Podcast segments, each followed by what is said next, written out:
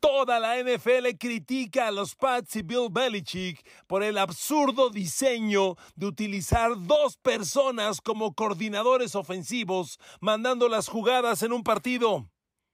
Trey Lance, el quarterback de los Niners, y George Pickens, el novato de Pittsburgh, roban por mucho los aplausos tras la primera semana de pretemporada en la NFL. ¿Quién se llevará a Roquan Smith, el fantástico linebackers de Chicago que pide ser cambiado de equipo? ¿Y a dónde terminará Jimmy Garoppolo, el quarterback de los 49ers? Tarde o temprano aterrizará y apuntan muchos hacia Cleveland. Queridos amigos, bienvenidos a mi podcast. Un abrazo, gracias, gracias, gracias. Infinitas gracias por el favor de su atención. Miren amigos, esta NFL es una liga de innovación, una liga de nuevas estrategias. Cada año estamos viviendo una generación de coaches nuevos, y les iba a decir cada año surgen nuevos coaches. Estamos viviendo una generación de coaches nuevos. Bueno, Sean McVay, el coach campeón del Super Bowl, todavía no cumple 40 años de edad. Y cuando ves a coaches como McDaniel en Miami, a Nick Siriani en los Eagles, hay talentos brillantes que ya a los treinta y tantos toman el mando y revolucionan la NFL. Porque esa es la palabra, revolucionan la liga. Y, y sí, se vale la innovación, pero la innovación tiene que estar dentro de la cordura, dentro de lo lógico, de lo entendible. Después de la semana 1 de la pretemporada, se han agudizado las críticas, los cuestionamientos hacia Bill Belichick y los Pats por ese absurdo diseño de utilizar dos coaches para mandar las jugadas. Miren amigos, para quien no lo sepa, un equipo de fútbol americano tiene un coach al mando y ese coach tiene, antes eran dos, ahora son tres coaches básicos, un assistant coach, que es como que la mano derecha del coach, luego un coordinador ofensivo, un coordinador defensivo, digamos que después del coach, esos tres, el assistant coach, el coordinador ofensivo y el defensivo, son los tres grandes genios que operan con el head coach. Y luego vienen coaches por posición, coach de quarterbacks, de línea ofensiva. Y estos coaches por posición se han incluso multiplicado. Antes había coaches de linebackers, por decirle, y ahora hay coach de linebackers interiores y coach de linebacker exteriores.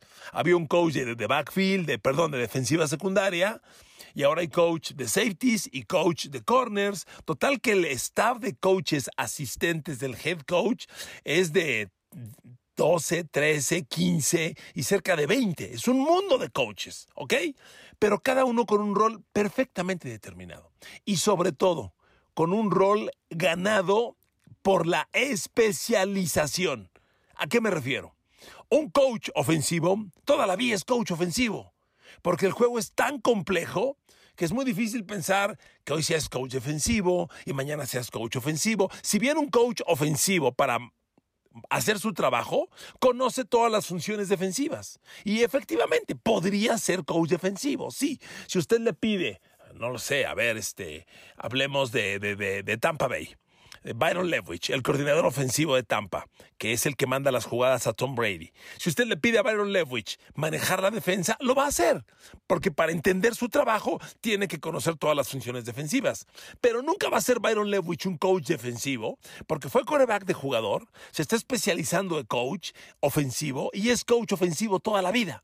Bueno, después de esta explicación que me atreví a darles, viene el tema. Nueva Inglaterra trae de coach ofensivo un coach defensivo de toda la vida, que es Matt Patricia. Pero eso no es todo.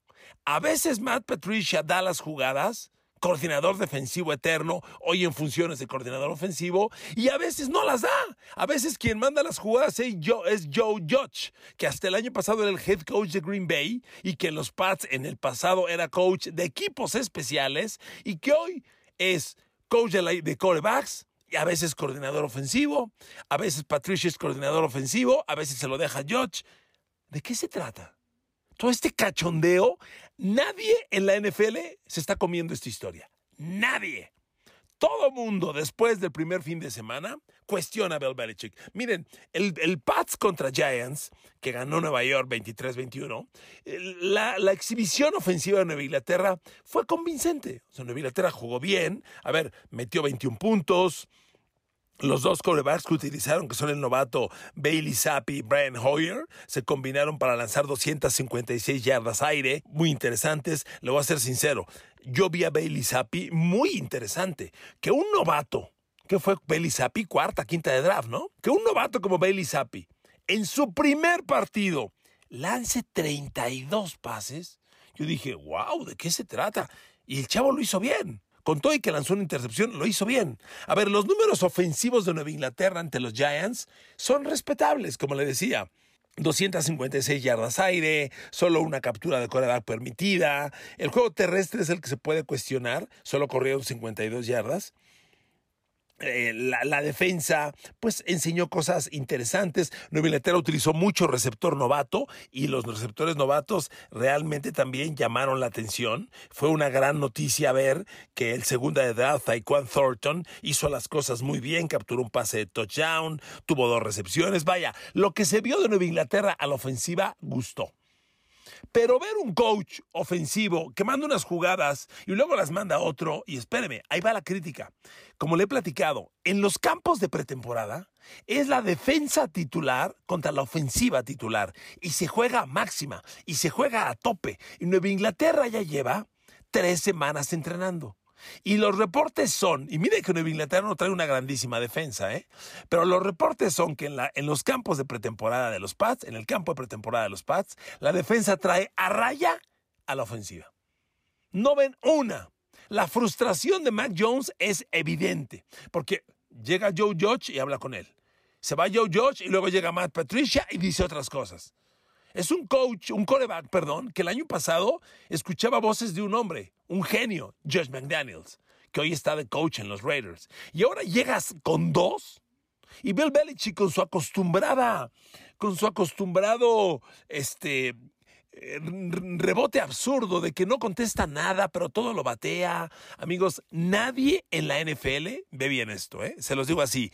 Y nadie es nadie. Ahora, le voy a decir una cosa, no confundamos un partido de pretemporada que haces bien las cosas con un juego de temporada regular. Yo quiero ver que Nueva Inglaterra visite Buffalo en, en, en, Orchard Park y que a la defensa de Bills, número uno de la NFL el año pasado, primero pongas que llegue Joe Judge y le diga algo a, a, Matt Jones y se vaya Joe Judge y luego llegue Matt Patricia. A ver, ¿de qué me estás hablando? Amigos, yo veo la NFL desde 1970. Yo vi a Tom Landry, a, Chuck Noll, con esos crecí, con esos coaches. Y ahí era un orden y una seriedad. Esto de Bill Belichick rosa lo irresponsable. Mire, es Bill Belichick. Es el coach que ha ganado seis Super Bowls. Si Belichick me estuviera escuchando, diría, ¿y tú qué, güey? ¿Y tú qué? Yo ya gané seis Super Bowls y puedo hacer lo que quiera. ¿Y saben qué? Sí. Siendo Belichick coach seis veces campeón de Super Bowl, cosa que ningún coach en la historia ha hecho, porque Pittsburgh tiene seis Super Bowls, pero han sido dos coaches y nadie más tiene un coach con seis Super Bowls, tiene derecho a hacer lo que quiera. Pero esto, perdónenme, es un cachondeo. Un cachondeo. Y vamos a ver, es una de tantas cosas que el tiempo va a poner a todo mundo en su lugar. Pero así le repito, no confundan un juego de pretemporada contra los Giants, suplentes contra suplentes, con visitar Orchard Park y ganarle a los Bills. ¿Ok? Quiero ver. Bueno, de hecho, Nueva Inglaterra hable contra Miami, y si no estoy mal es en Miami. Y los Dolphins traen una defensa perrísima, pero perrísima. Y tienen un perímetro brutal. Shevin Howard, Byron Jones. La pareja de corners de los Dolphins le pega a cualquiera que le pongas es top 5 de la liga. Quiero ver, quiero ver a Mac Jones, un rato con Patricia, un rato con George Judge, este, con receptores jovencitos, tratar de meterle puntos a ese perímetro. Lo quiero ver. Va a ser muy difícil, se lo repito amigos, toda la NFL lo está cuestionando. Toda, no uno ni dos, toda la liga todos los analistas, todos los exjugadores que hoy son analistas y que son brillantes cerebros porque conocen este juego, lo jugaron y tienen una gran facilidad de expresión en, el rol ahora de comentaristas, todos cuestionan a Bill Belichick. Todos. Vamos a ver, ¿ok? Bueno, otro tema. Todo mundo habla bien, habla maravillas de Trey Lance. Trey Lance es la nota del fin de semana. Miren amigos, eh, cuando un jugador llega a la NFL como Trey Lance el año pasado, la segunda temporada, muy en especial para los quarterbacks, es decisiva, porque el segundo año nomás tiene dos caminos, dos flechas, vas para arriba o vas para abajo. Y hay muchos quarterbacks que en su segundo año se sientan, se estacionan, hasta retroceden. Y Trey Lance, si bien tuvo un año de novato poco exitoso porque jugó muy poco, se lesionó, la gran duda es qué va a pasar con él en el segundo año. Y la verdad es que lo que enseñó Trey Lance fue muy interesante ese pase profundo de touchdown que genera el señor Lance rápidamente, sobre todo nos está enseñando que, que, lo que tanto se ha hablado del jovencito Danny Gray en los 49ers, pues va en serio.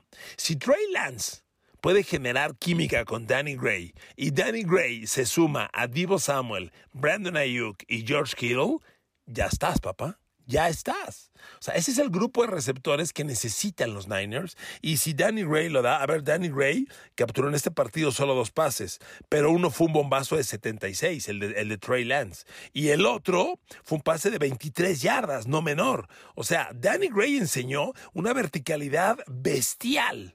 Y eso tiene un enorme valor en la liga. Y la potencia de brazo de Trey Lance fue fantástica. Este chavo trae una bazuca en el brazo derecho. A mí, yo les he cuestionado. Lo que no me gusta es que es un quarterback optativa y se ponga a correr y a darse de topes con los linebackers. A ver, quien se da de topes con los linebackers, pierde. Se llame Andrew Locke o retirado, se llame este, Cam Newton, se llame Lamar Jackson, se llame Michael Vick. Ningún quarterback de optativa ha trascendido en la NFL corriendo el balón.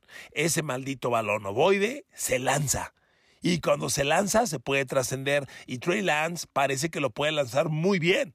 Entonces, todo mundo lo tiene hoy encabezando la lista de jugadores de segundo año que van a despuntar. Todo mundo. he revisado varios artículos y le voy a dar rápidamente otros nombres de jugadores que en su segundo año se cree que van a despuntar. Vaya, en su segundo, no es que sea su segundo año en la NFL, sino que este año pueden despuntar. A lo mejor son de tercer año o cuarto año, pero llevan un arranque medio lento y este 2022-23 puede ser el gran año del despegue. Se habla muy bien de Chase Young, quiero verlo, es el ala defensiva de los Commanders cada que digo Washington Commanders, me gana decirles comadres, porque no entiendo eso de Commanders, pero bueno, usted disculpe. Pero se habla muy bien de Chase Young, que llegó en una gran forma física. Uno de mis favoritos para romper la cañón es Cal Pitts, el cerrado de los, de los Atlanta Falcons. Este chavo el año pasado casi nadie habló de él, porque jugar en Atlanta es jugar un hoyo negro y con todo que el año pasado el coreback era Mari Ice. Ahora que es Marcus Mariota,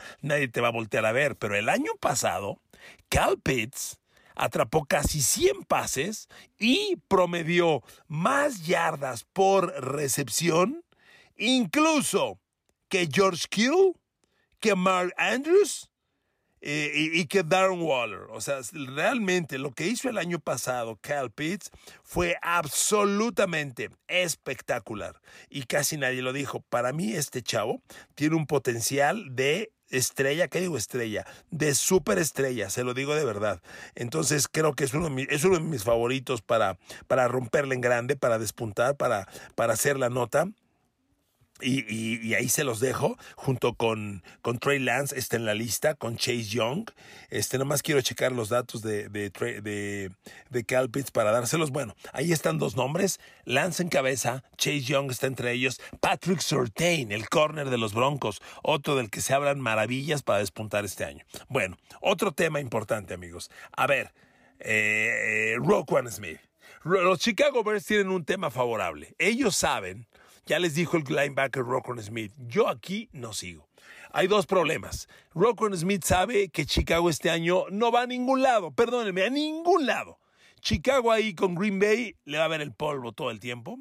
Yo creo que Detroit va a tener un año de ascenso, de crecimiento. Sí, los Lions, un año de crecimiento. Minnesota tiene un gran equipo que siempre se sienta a la hora buena con Kirk Cousins porque pierde los juegos grandes, pero Minnesota tiene un buen equipo. Y bueno, de Packers, mientras esté ahí un tal Aaron Rodgers, van a estar en la punta. Entonces ahí el, el futuro no existe para los Chicago Bears, se los digo de verdad. Pero, pero, queridos amigos, Roquan Smith sabe pues, que ahí no hay futuro y además él es elegible para un, nuevo contrato. Y Roquan Smith exige el contrato elite.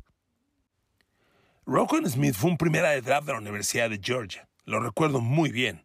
Y es un jugador linebacker interior. Es un Darius Leonard de los Colts, un Freddie Warner de los 49ers. Y hoy que ha dicho, me quiero ir, la verdad es que hay equipos donde sería un complemento fantástico.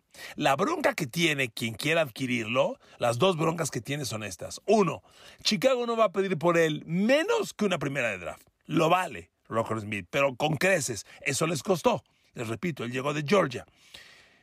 Eh, segundo, hay que darle un nuevo contrato.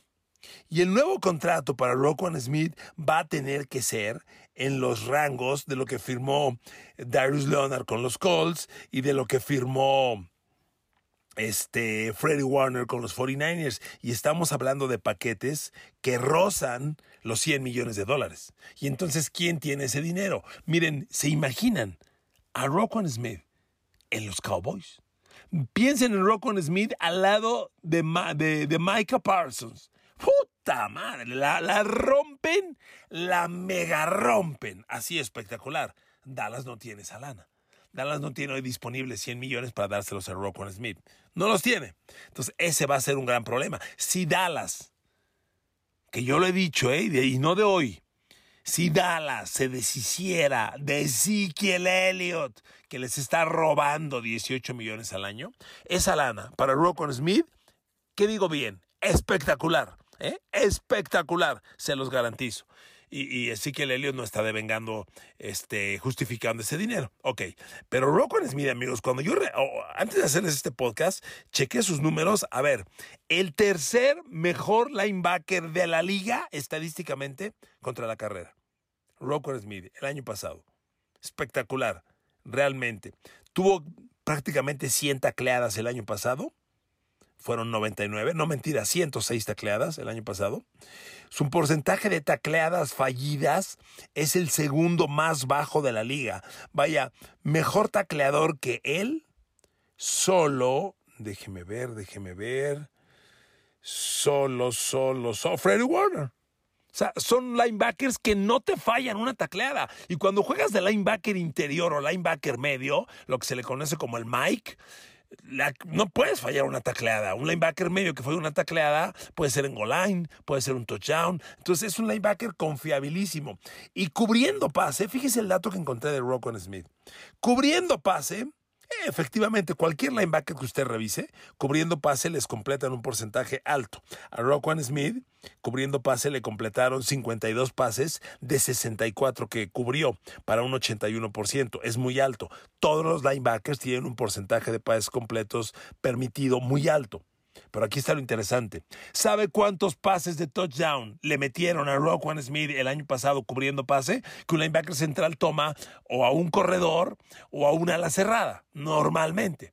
Bueno, algunas veces sí a un receptor, algunas veces. normalmente son corredores o alas cerradas. ¿Sabe cuántos pases de touchdown permitió Roquan Smith? Cero. Cero, cero. Un linebacker central que no te permite, que es el tercer mejor, el segundo mejor tacleador de la liga, que no te permite un pase de touchdown, vale un chorro. ¿Quién lo va a contratar? Ese es el tema. Él ya no va a continuar en Chicago, es una joya cotizadísima y tiene que ir un equipo de esos que están armados rumbo a Super Bowl. Yo, yo veo, por ejemplo, a los Chargers, que ya están armados hasta los dientes. Ahí Roquan Smith quedaría perfecto y los Chargers traen dinero disponible trae lana. A mí no me sorprendería. Lo de Rockon Smith se va a dar muy pronto. Ahí se lo dejo. Otro tema. Jimmy Garoppolo. Miren amigos, lo de Cleveland se ha callado unos días. Pero Roger Godell ya lo dijo con todas las letras. Voy sobre Edition Watson. Y si el comisionado de la NFL se va sobre mí, yo sí tendría miedo. Y va sobre Watson. Roger Godell quiere tumbar un año a Edition Watson. A ver, yo, he tocado ese tema con mucho cuidado con ustedes porque les repito, es un tema legal, es un tema penal, yo no soy ni abogado, ustedes me escuchan por hablar de NFL y no por esos temas, pero lo que me queda claro de Dishon Watson, uno, es que sí lo hizo, sí lo hizo. Y faltarle al respeto sexualmente a 20 mujeres, que el New York Times dice fueron 60, es algo muy grave. El comisionado Godell, que cuida mucho sus palabras, dijo, se sabe que hubo un comportamiento depredador. Si te están acusando de acoso sexual y te dicen que tuviste un comportamiento depredador, ¿de qué están hablando? Pues que andabas como animal por todos lados. Entonces, esto es real. No se la va a acabar Dishon Watson. No se la va a acabar. A ver, sabemos que no arranca la temporada. Ya jugó el primer partido de pretemporada. Pobre, se caía del miedo y de los nervios. Jugó patético. Y digo, pobre, pues por, consolarlo, pues se lo merece. El comisionado Godel va para tumbarlo un año. ¡Un año! Aquí ya la pregunta es si Cleveland se la va a aventar con Jacoby Brissett o va por Jimmy G. Mucha gente apunta que Cleveland va por Jimmy G. Jimmy Garoppolo ya está lanzando el brazo con fuerza total, eh, aunque esté entrenando con los Niners aislados solo, ya está lanzando en fuerza total. Y Jimmy G sonó muy fuerte para los Jets cuando creímos que Sam Wilson tenía roto el ACL. Finalmente no. Quien va a arrancar temporada en los Jets es Joe Flaco, porque Sam Wilson no arranca semana uno y yo creo que ni dos, y chance, si bien les va, hasta la tres. Porque una cosa es que regrese y otra cosa es que regrese en ritmo. Entonces yo veo a, Flaco semana uno y semana dos, y, y, pues ya, y el tema Jimmy G se murió. Pero Jimmy Garoppolo es latente para Cleveland, y Cleveland sabe que en cualquier momento puede llegar una lesión. Ahora sí que o te apuras o te lo ganan. Suena muy fuerte Jimmy G a los Cleveland Browns. Ahí se lo dejo. Amigos, y como ya le decía, Kenny Pickett y George Pickens son la nota en todos lados. Gustó muchísimo Kenny Pickett, gustó muchísimo. Es más, a pesar de que los tres quarterbacks de Pittsburgh jugaron bien, se los platiqué en mi podcast de ayer, Pickett está arriba. Porque Pickett generó la serie ofensiva del triunfo en un minuto. Le dieron la bola con dos minutos, no pudo, entregaron el balón, lo perdió en downs, le recuperaron el balón a la defensa, se lo volvieron a dar y consiguió el touchdown del triunfo. Y lo consiguió lanzando. Y enseñó seguridad, madurez, lectura. Lo hizo muy bien, como se lo dije ayer. Todo a su favor, quiero verlo en la adversidad. Pero él y George Pickens, hoy todo mundo habla del Pittsburgh, de Kenny Pickett, Chase Claypool, George Pickens, Najee Harris, Pat Fryermuth. Esos cinco, todos de primero o segundo año, son el futuro de Pittsburgh. La pregunta es, ¿por qué no ser el presente? ¿Eh? Ese es el tema. Queridos amigos, gracias por escucharme. Les mando besos y abrazos y que Dios me los bendiga.